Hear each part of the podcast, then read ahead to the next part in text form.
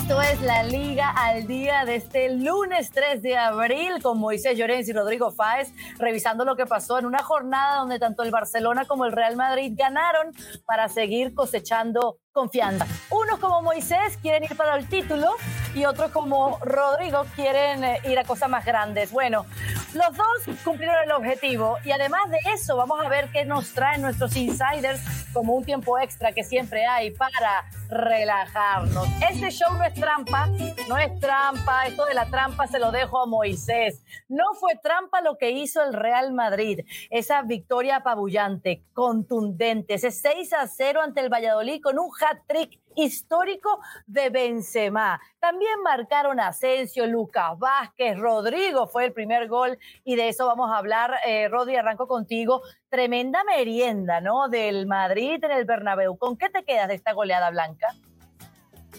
Me quedo con un hecho, Carol, saludo para ti y para Moy, de que cuando Benzema descansa, como ocurrió en esta pasada semana del descanso FIFA, es otro jugador. O sea, y eso confirma las propias demandas de Benzema diciendo y pidiendo al club que necesita un reemplazo para no tener que, cargarse de tantos partidos, para no tener tanta irregularidad, para no tener que tener solo él la presión de tener que marcar goles y repartirla un poco con Vinicius, con Rodrigo, con Asensio, con alguien que fiche este próximo mercado de verano el Real Madrid. Y eso yo creo que confirma eh, absolutamente todo esto que venimos comentando además durante toda la temporada el partido contra, contra el Valladolid. También es cierto que se junta un poco todo, que el Real Madrid de repente da ese puñetazo encima de la mesa y consigue convencer a todo el mundo, con que el Valladolid hace seguramente su peor partido y da la peor imagen de toda la temporada, que por cierto se han cargado a su entrenador después del 6 a 0. Pacheta ya no es el entrenador del Valladolid. Pero sí que es cierto que, es una, fue una tarde para disfrutar en el Santiago Bernabéu, para repartir goles, para retomar sensaciones y sobre todo vamos a ver si es un punto de inflexión importante porque como mínimo es una base imprescindible para afrontar lo que viene el miércoles en ese clásico de la mejor forma posible y también lo que venga la próxima semana, que es en esos cuartos de final contra el Chelsea en la Champions League. Un día redondo para todos, pero insisto, claro, yo me quedo con lo de Benzema. Benzema cuando descansa es otro jugador. La máquina blanca, muy avisándole al Barcelona de lo que puede hacer. No, no, la máquina, la máquina blanca es temible. La, máquina blanca es eh, eh, temible. Es una pisonadora. Mira, mira si esa pisonadora y mira la resistencia que opuso el Valladolid, que la noticia no es el hat-trick de Benzema, ni mucho menos, es que jugaban Hazard, Vallejo, Ceballos y Odriozola. Esa es la noticia. Por cierto, Moisés mira cosas grandes, como es ganar el título de liga y Rodrigo mira que el Sporting no baje a la tercera división. Eso es lo que mira Rodrigo. Ayer, ayer ah, te voy a dar otro dato, Moisés. Ayer fue la primera vez en toda la temporada que ganan los cuatro grandes de España. Gana el Atlético de Madrid, el Madrid, gana el Barça y gana el Sporting. Por lo cual. el Sporting, el Sporting está para no bajar a la tercera división. Pero bueno, ese es el objetivo. Bueno, da igual. Si tú, si, tú, en el Barça te comparas con el Sporting, el problema no, lo digo por ti, si no lo digo por ti. Lo digo por, por la doncella, por, por, por, la señora Carolina Guillén. Es que le dolió lo de la trampa, porque como decía que habían partiditos que iban a hacer trampa y no, pasó es nada. Que es que hay partidos trampa, pero, bueno, al final, al final el Barça supo supo imponerse de oficio, lógicamente. Te estoy preguntando del Madrid, todavía no se habla del Barça. Quiero que me hables de Benzema, que se reencontró con el gol y justito antes de ese partido, ese clásico de Copa del Rey y lo que viene después para el Madrid, que son cosas importantísimas como jugar en Europa e intentar ganar lo que siempre ganan la Champions. Eh, bueno, siempre la gana, tampoco es que siempre la gane. bueno, más que otros sí. Sí, bueno, claro, más que la Juventus o más que el Inter, sí, es verdad, pero tampoco la gana siempre. Pero bueno, dicho eso, eh, hombre, ya está bien, ¿no? Que Benzema de vez en cuando marque un hat-trick. O sea, que entre fatiga y fatiga, pues, pues demuestre que tiene remate.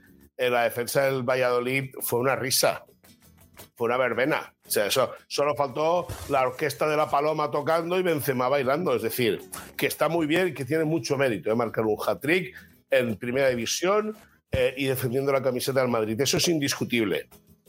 Y que está muy bien que se entienda con Rodrigo y con Vinicius como lo demostró y como lo ha estado demostrando en toda la temporada. Ahora, lo que no puede ser es que hace dos semanas se estuviese matando a Benzema y ahora sería que es el goleador total. No, ni una cosa ni la otra. Es decir, ¿que es un goleador? Sí, que sé. Que yo sigo pensando que a Benzema se le saca más juego por detrás de un delantero que tenga un atacante y que le pueda servir para, para dar un último pase, para hacer una jugada, eh, eh, eh, una conexión con el atacante y que uno de los dos acabe, también te lo digo, ¿cierto? Es decir, ni Benzema hace unas semanas era un desastre, ni estaba para retirarse, ni ahora está para que gane el balón de oro, como decía alguien hoy. No, no, sé de quién hablas, pero Benzema ha llegado a 22 goles en todas las competencias y se ha puesto a tres del Pichichi y vaya en qué momento, a ver si, si puede tener esa consistencia el jugador que es imprescindible para que el Madrid ande bien. Ahora, en este partido y te pregunto de cara a lo que sigue, Rodri, vimos que Rudiger no jugó por molestias en la rodilla, Nacho no jugó por sanción. Yo me pregunto si en la alineación del miércoles habrá algún cambio de Ancelotti, rotará, eh, veremos a Asensio de entrada o a Rodrigo, que tuvo un tremendo partido, que también fue de los protagonistas.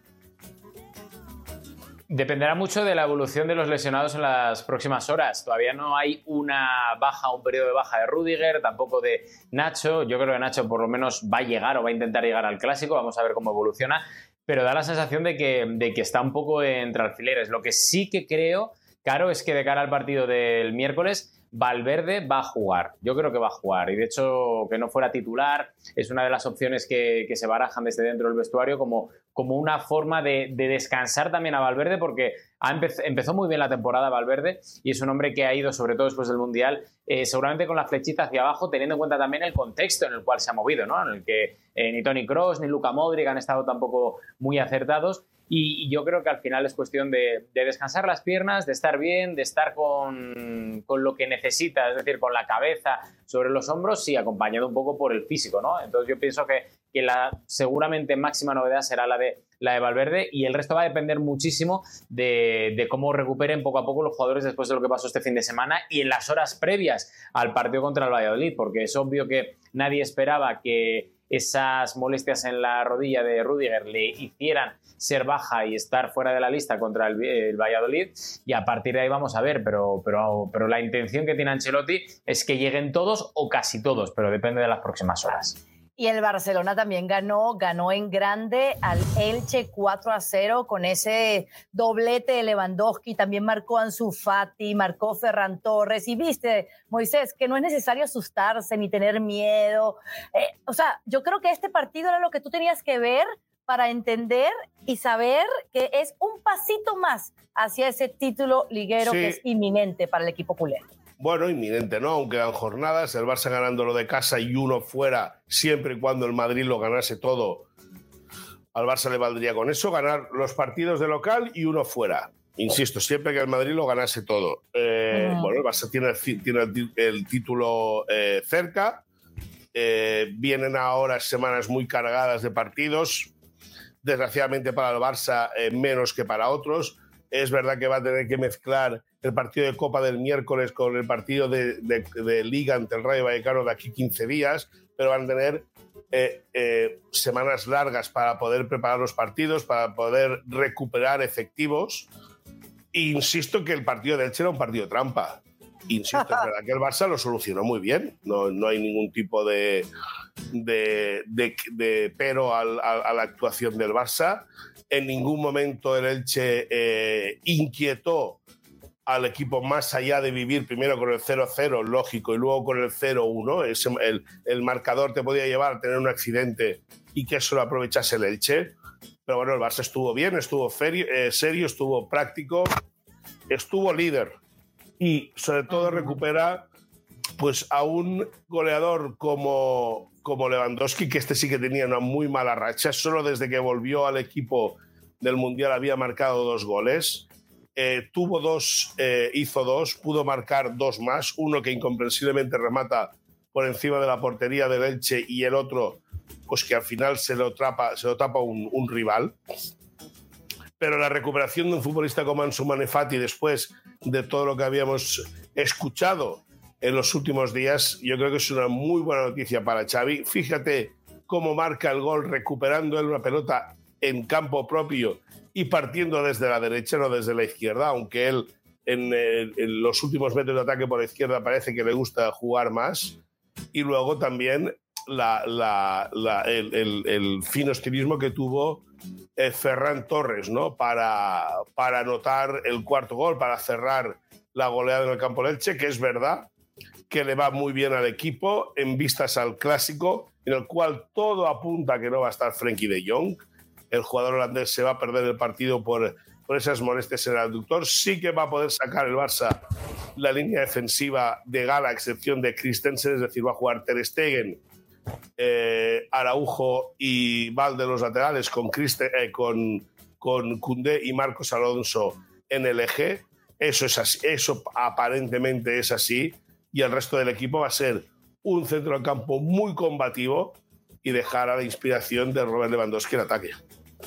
Lewandowski que marca después de tres partidos de liga sin hacerlo, remató seis veces, consiguió su doblete. Ansu Fati con una semana muy complicada, la, la espanta con este gol y lo de Ferran Torres que además del tanto tuvo una asistencia y estuvo muy participativo. Rodrigo, ¿qué más suma el Barcelona además de esos tres puntos en el Che?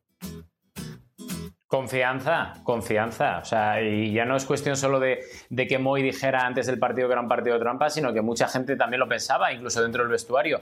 Y yo creo que eh, el ganar de esa forma cómo se ganó, con ese resultado, con gente recuperándose también y después de una fecha FIFA, que, yo siempre lo digo, después de las fechas FIFA siempre hay una empanada mental de todos los grandes jugadores, eh, sea Barcelona, Atlético de Madrid, Real Madrid, de todos estos equipos que lanzan eh, a 10 eh, internacionales, siempre hay una empanada importante entre el viaje de vuelta y les cuesta mucho aterrizar. Y yo pienso que, que esa confianza es clave. También digo una cosa, claro, que es una confianza que el Barça creo que ha tenido en los últimos dos, tres meses y que es lo que le ha valido eh, que vaya a ganar este título, salvo cataclismo no esperado, ¿no? Porque al final, en otro año, pues hubiéramos dicho, pues ojo, no le tiemblen las piernas al Barça. Lo avisamos esta temporada, pero el Barça nos ha dado a todos los amantes del fútbol, nos ha dado esos argumentos para decir, cuidado, este año no nos van a temblar las piernas y vamos a seguir ahí, vamos a seguir ahí, da igual que juguemos contra alguien que tiene urgencias, eh, contra alguien que debuta a su nuevo entrenador, como era el Elche este fin de semana, que juegas en casa contra un equipo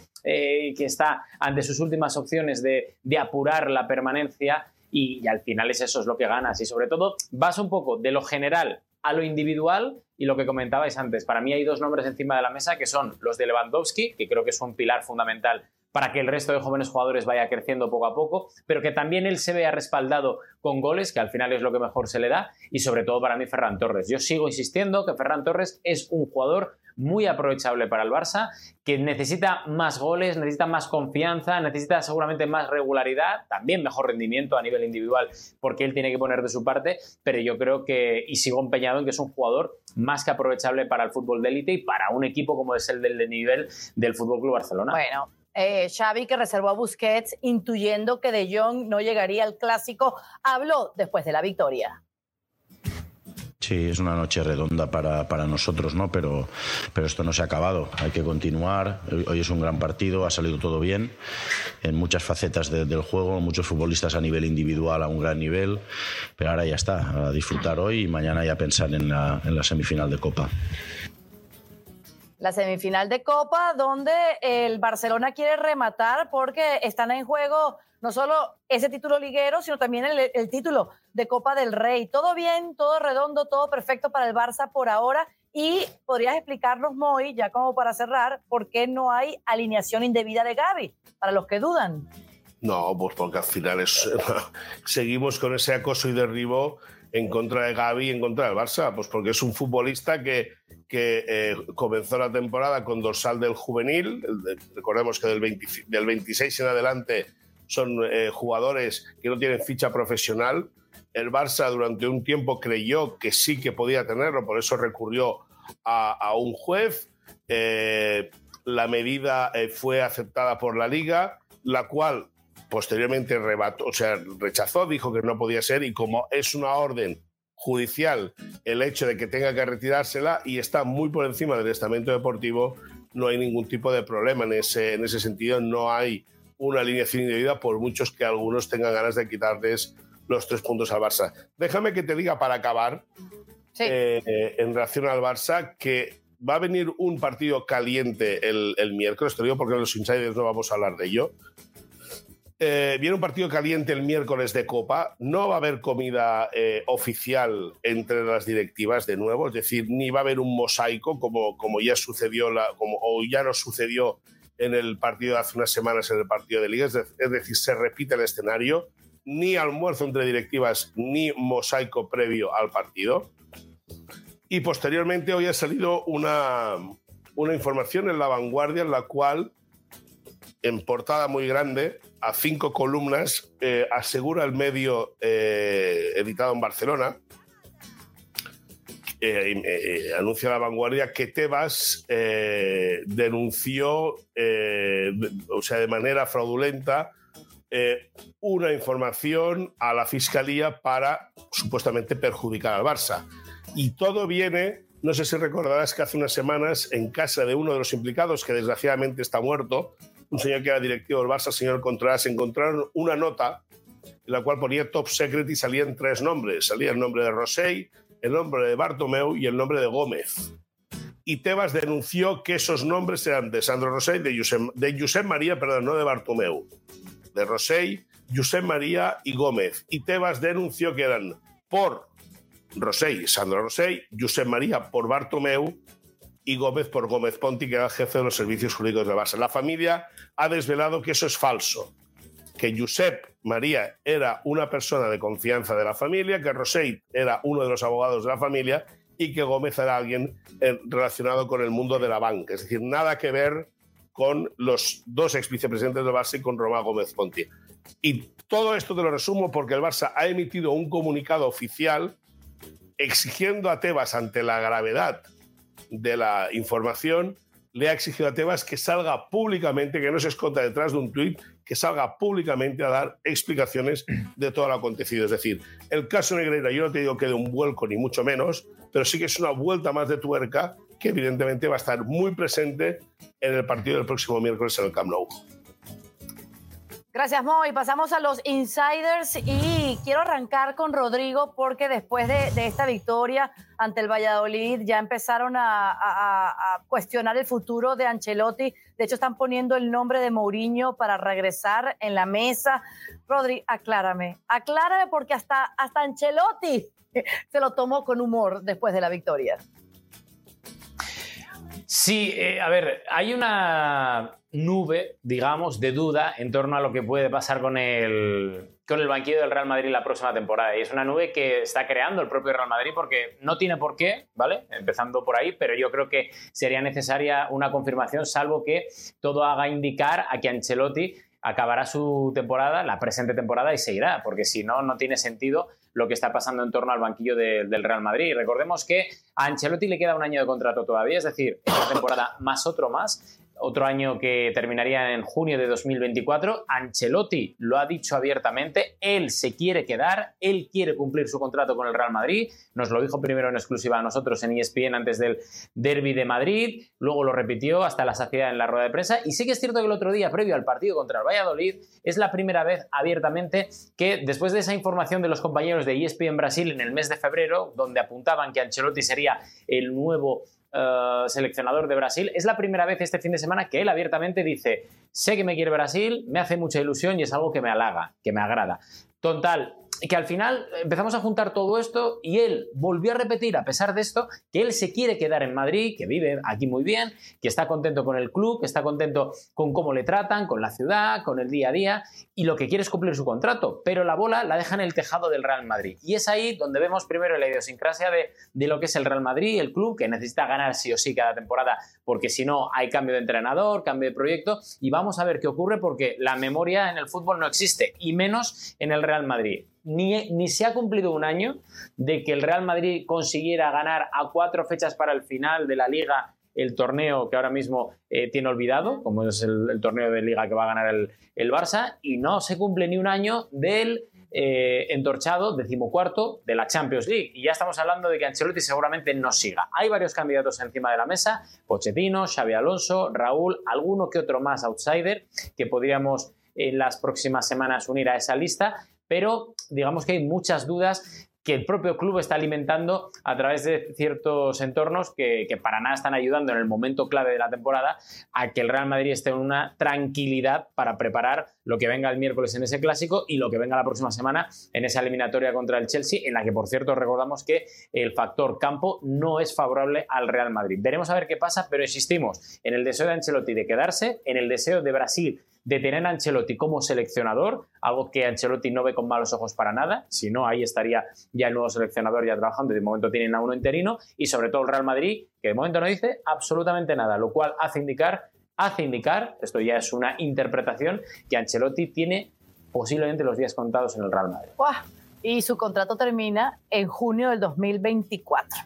Se aceleraría todo. Bueno, gracias, Rodri. Ahora, eh, Frankie de Jong, eh, Moy, ha quedado fuera de combate para el clásico. ¿Cómo sería entonces la media de Xavi? Sí, eh, lo que te decía hace un ratito, ¿no? Eh, Frankie de Jong va a tener que ver el partido desde la grada y es una baja muy, muy importante para el Barça. Es un futbolista determinante en los grandes partidos que el Barça ha hecho contra el Madrid, más allá de la derrota por 3 a 1 en el mes de octubre de esta misma temporada. Pero Frankie de Jong es un jugador que se filtra muy bien entre líneas, que sabe romper muy bien la presión del Real Madrid y lógicamente Xavi Hernández lo va a echar mucho en falta. Ah, eh, cansancio, agotamiento, llega eh, ahora las consecuencias de haber ido a la Copa del Mundo, de haber jugado un tramo de 15 partidos consecutivos, que eso es una barbaridad, es una brutalidad.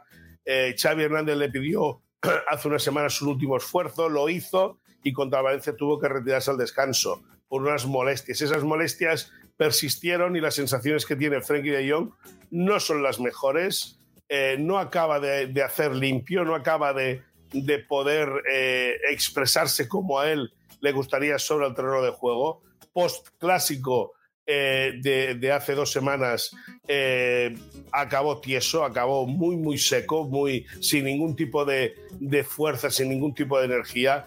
Los abductores se le han cargado mucho, también los isquios, por lo tanto, salvo sorpresón, salvo sorpresión, pero lo que nos cuentan es que eh, eh, Frankie Young no va a poder jugar contra el Real Madrid partido Copa, como decíamos anteriormente.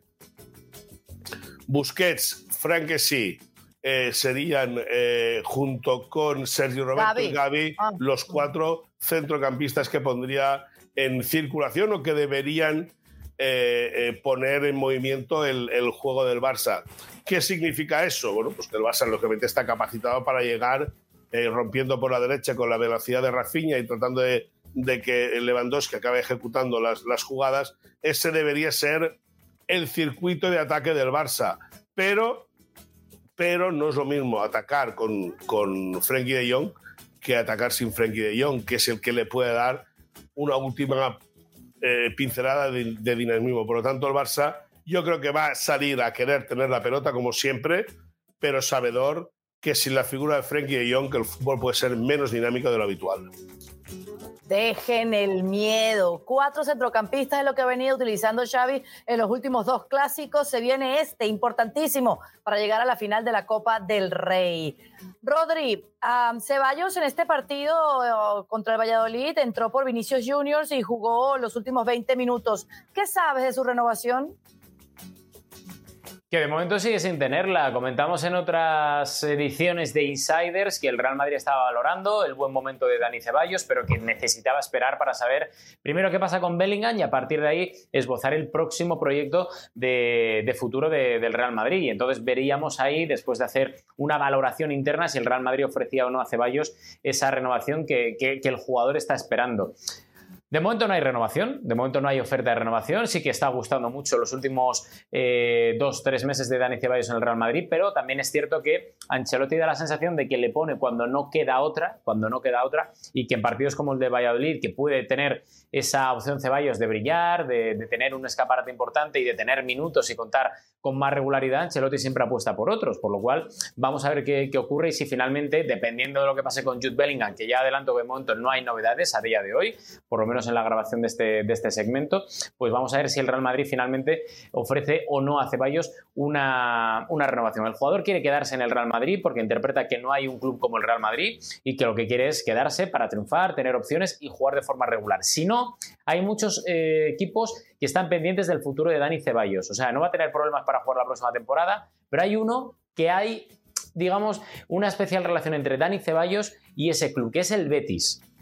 No es la primera vez que al Betis se le relaciona con el futuro de Ceballos o con una posible cesión, no es la primera vez, pero eh, hay un deseo mutuo de volver a unir sus caminos, aparte de otras opciones que pueda tener Dani Ceballos. ¿eh? No estamos diciendo que es la única, pero hay un deseo mutuo de Dani Ceballos volver a su casa y del Betis tener al que ha sido seguramente junto con Fabián su máximo estandarte en los últimos años de salido de cantera. El problema, el de siempre, que vamos a ver cómo acaba el Betis la temporada, si consigue recortarle puntos a la Real Sociedad y meterse en Champions a final de, liga, que sería algo que beneficiaría muchísimo al Betis, beneficiaría muchísimo al Betis de cara a conseguir a Dani Ceballos. Pero es una de las, de las condiciones que podría eh, imponer Dani Ceballos para, para volver al Betis. Pero vamos a ver, insisto, lo que pasa. Que por cierto, el Betis también está muy cerca de Aguar el jugador que juega en la Liga Francesa y que gusta muchísimo a la dirección deportiva que sale de Antonio Cordón y al propio Manuel Pellegrini, que va a seguir como entrenador, por lo menos de momento. Que no es lo mismo que aguarle la fiesta a alguien. ¡Ah, estoy chistosa! Bien tirado, bien tirado. Moisés, hablando de aguar fiestas, dime quién está enfadado con el Madrid. Bueno, eh, el Barça. El Barça y el enfado es eh, importante por todo lo que ha acontecido con el tema eh, Negreira, eh, porque por segunda vez consecutiva, como hemos comentado hace un momento, no va a haber eh, comida de directivas en la previa del partido del próximo fin de semana. Ya se dijo en el partido de, Liga que, bueno, se intentó tapar de alguna manera, pero ya cuando hay dos clásicos entre semanas y en ninguno hay un encuentro de directivas, eh, eh, la sintomatología no es la mejor. Eh, fuentes del Barça comentaron hace unas semanas a ESPN que el tema de, de, la Superliga y que el tema de los partidos de pretemporada, que eso a priori no debería afectar porque es una cosa que le conviene a los dos. Pero, pero, vamos a bajar dos o tres líneas el juego, vamos a poner la pelota en el suelo porque Recordemos que explicamos en su momento que habría un clásico en el mes de julio en los Estados Unidos.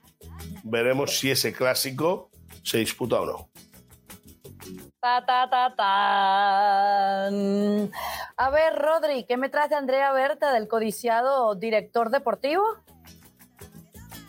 Director deportivo del Atlético de Madrid, que hay mucha gente que, que, como no es uno de los directores deportivos que se prodigue demasiado por los medios de comunicación y que está, digamos, en un segundo plano mediático, hay mucha gente que no le tiene eh, pillada la, medida al director deportivo del Atlético de Madrid, que ya lleva varios años en el club colchonero, está haciendo muy buen trabajo, digamos que es una especie de complemento de Simeone que, que el propio Simeone había pedido en su día para no llevar toda la responsabilidad de las planificaciones deportivas de la plantilla colchonera y que la verdad que está haciendo buen trabajo y que está llamando la atención de, de grandes equipos. Ya lo hizo en su, en su paso por, por, el calcio, por la Serie italiana, con sus colaboraciones, etcétera. Y digamos que ha tenido ofertas y, varias de ellas importantes, varias de la Premier League e incluso también para volver a su país, es decir, Italia. Una de ellas de la Juve, según nos contaba en esta misma mañana, que, que, parecía muy, muy interesada. Lo que pasa es que él está tan identificado con el Atlético de Madrid, está tan cómodo trabajando dentro del club colchonero, está tan bien viviendo en Madrid que él no se quiere cambiar ni de aires, ni de ciudad, ni de club. Él está muy bien y la verdad que muy considerado también por sus jefes, Miguel Ángel Gilmarín y el propio Enrique Cerezo, que son los que mandan en el Atlético de Madrid, por lo cual no, no hay mucha historia, pero sí que es cierto que esto es un respaldo para que a nivel deportivo el Atlético de Madrid siga trabajando con esa buena sintonía entre Simeone, Andrea Berta, etcétera, y sobre todo también un pequeño respaldo para la dirección deportiva, que insisto, como no habla públicamente, no se prodiga demasiado en medios de comunicación y está en un segundo plano, pero también es parte del éxito del Atlético de Madrid el papel y el trabajo de Andrea Berta. Bajo perfil a veces se trabaja mejor, ¿no, Moisés? Háblame de, del cambio de técnico en el español, que significaría que César Montes, el mexicano, tendría un nuevo capataz al frente. Sí, y, y es una cosa que comentamos aquí en, en, ESPN, en los segmentos de la Liga Día en ESPN, evidentemente, que si eh, Diego Martínez, el hasta hoy técnico del español, no sacase un buen resultado en Girona, pues se lo cruspirían. Perdieron el partido y se lo han cruspido. Liquidado. Eh, Diego Martínez, el técnico gallego del español, que deja al equipo un punto por encima del descenso con opciones de estar matemáticamente en, posiciones de descenso en las últimas 10 jornadas, si hoy, que se juega esta noche, o, antes de que se acabe de grabar este... No, antes, o sea, el partido se juega esta noche, para, que lo entiendan. la gripe que eh, tiene Mayo. Totalmente. Em, puede acabar en puestos de descenso a falta de 10 jornadas para que acabe el campeonato y lógicamente eso no entraba en el proyecto ni en la idea del, del español. Eh, el español ha firmado a un nuevo entrenador, se llama Luis García, sin ningún tipo de experiencia en la élite, eh, exfutbolista del equipo, hizo muy, muy, muy buen trabajo en, la DAM, que es una escuela de formación hasta juveniles, eh, demostrando una capacidad técnica brutal y, exponiendo o implantando sistemas de juego que los futbolistas los, eh, eh, eh, exponían de manera sensacional sobre el terreno del juego. Eso le llevó al, Real Madrid. Ha trabajado con el tercer equipo hasta ahora del equipo blanco y siendo un exfutbolista del español, siendo un jugador muy relevante y un tipo muy querido por la hinchada blanquiazul, el señor Chen desde China ha dado el ok, porque el señor Chen es el propietario del español y por eso desde China tiene que dar el ok a la operación. Eh, eh, Diego Martínez sale por la puerta atrás del Estadio del Español, entra Luis García, un técnico joven, del cual César Montes ya nos dirá con el tiempo si le gusta o no, pero César Montes, llegado en diciembre desde Monterrey a Barcelona y ya sabe que aquí tampoco se perdonan los malos resultados, Martínez a la calle, García dentro y a ver cómo acaba el español. Por cierto, Caro, perdona que te corte eh, un apunte de última hora y es que eh, lo comentábamos al principio, Pacheta ha sido instituido como entrenador del Valladolid y entre otros, porque ha sonado José Bordalás, el Pito Abelardo, parece que el que de momento a día de hoy tiene más eh, opciones de, pillar ese, ese, banquillo es Paolo Pezzolano, ex de Cruzeiro y uruguayo. Me gusta, me gusta cómo vienen. ¿Paulo qué? Ese. Un, entrenador uruguayo muy bueno que viene de Cruzeiro. ¿Cómo se llama? Que te estoy viendo, que me la vas a armar, que no. Sí, sí, sí, te conoce, te conoce. Hasta, hasta engripado puedes hacer bromas. Eh, Vamos a presentarles el tiempo extra porque en los últimos días se ha corrido la voz de que Messi podría regresar al Camp Nou. Bueno, el Camp Nou estaría en remodelaciones, ¿no? Pero a Barcelona, se entiende. Y este fue Titi Henry, que dijo lo siguiente: no es información, sino un deseo Leo Messi debe volver al Barça por el amor del fútbol y porque no se marchó como se debería de haber marchado. ¿Qué le respondes a Titi, Moy? Bueno, pues que, que sí que es verdad, que, sería, sería bonito que Messi regresase y acabase su carrera en el Barça. Sería muy bonito. Eh, en ese sentido, deja que te diga que la sensación o lo que se transmite es esa, que el regreso es próximo, bueno, es próximo, es real, ¿no? O es factible. Yo quiero ver cómo lo puede inscribir el Barça. Es decir, hoy nuestro compañero Gerard Romero hablaba de que están trabajando con grandes marcas para poder ayudar a sufraguar el fichaje o, la llegada, ¿no? Pero el tema es cómo lo, cómo lo inscribes en la liga. La batalla con Tebas está abierta y más después de lo que hemos explicado ahora del comunicado que hay entre eh, el comunicado que ha expresado el Barça pidiendo que pida que dé explicaciones a la información pública de la vanguardia, pero eh, yo creo que Thierry Enrique es un romántico eh, del fútbol y es un tipo que tuvo una muy, muy buena etapa en Barcelona y que conoció al Messi que arrancaba y al Messi que explotó como jugador. Bueno, yo entiendo que, que Thierry Henry quiera que Messi se retire del Barça, porque eso sería al final eh, romántico a una historia de amor entre un jugador argentino criado en Barcelona y el propio Barça una, una historia romántica, pero mm, Rodri, Messi no necesita regresar al Barcelona para cerrar con broche de oro su carrera, ¿no? No, eso es obvio. O sea, no. Ahora mismo Messi, después de salir sobre todo del Paris Saint Germain, a mí lo que me duele de Leo Messi ya no es que se retire o no en el Barça. Lo que me duele es que eh, sigo diciéndolo. Yo creo que le engañaron, o me da la sensación de que le engañaron, porque cuando él pensaba que iba a renovar, al final se tuvo que ir al Paris Saint Germain. Y ya solo estos dos últimos años fuera del Barça ya me parecen, y lo digo con todo el respeto, pero me parecen un borrón, sea culpa de su entorno, sea culpa del Barcelona, no lo sé, no lo sé porque no tengo información. Pero ya me parece un poco un, un borrón porque yo lo digo abiertamente, hubiera sido tan bonito, tan bonito ver a Messi ser uno de los últimos One Club Men, es decir, el típico jugador que debuta en un equipo y se retira en el mismo equipo, sin irse nunca de ese mismo equipo, y creo que se daban todas las circunstancias para ello. Eh, que ahora, claro, sí, que se retire, pues para mí fenomenal porque yo quiero ver a Leo Messi feliz y si es feliz en el Fútbol Club Barcelona, que, vuelva, ¿no? Pero, pero, y sería obviamente un broche muy, muy, muy bonito. Pero insisto, yo lo veo complicado, no por el hecho de que vuelva a Barcelona, que, obviamente se puede dar, sino por el hecho de que, de que después, pues estamos en 2023 y ha cambiado todo. Yo no me hubiera esperado nunca ver a Cristiano Ronaldo volver al United, luego irse a la Juve o antes y luego acabar en Arabia. Entonces me huele que al final Leo, pues después de un par de años en el Barça, igual busca alguna aventura distinta de estas y colgará las botas en otro sitio. No lo sé. Que sería bonito, estoy con Enrique, pero vamos. Bueno, vamos a colgar el micrófono para que se vayan a descansar, especialmente mi querido Moisés, que tiene todo un día largo por delante. No sin invitarles a que no se pierdan este clásico de Copa del Rey. Nos vamos de copas, otra vez en el Camp Nou. Barcelona contra Real Madrid este miércoles 2.30 pm hora del este por ESPN Plus. Recuerden, suscríbanse para que tengan acceso a toda la acción de Copa del Rey y del fútbol español. Los partidos ligueros también se ven por la pantalla de ESPN Deportes. Moy Rodri, terminamos. Feliz semana para todos. Gracias, Caro. Igual, Caro, besos.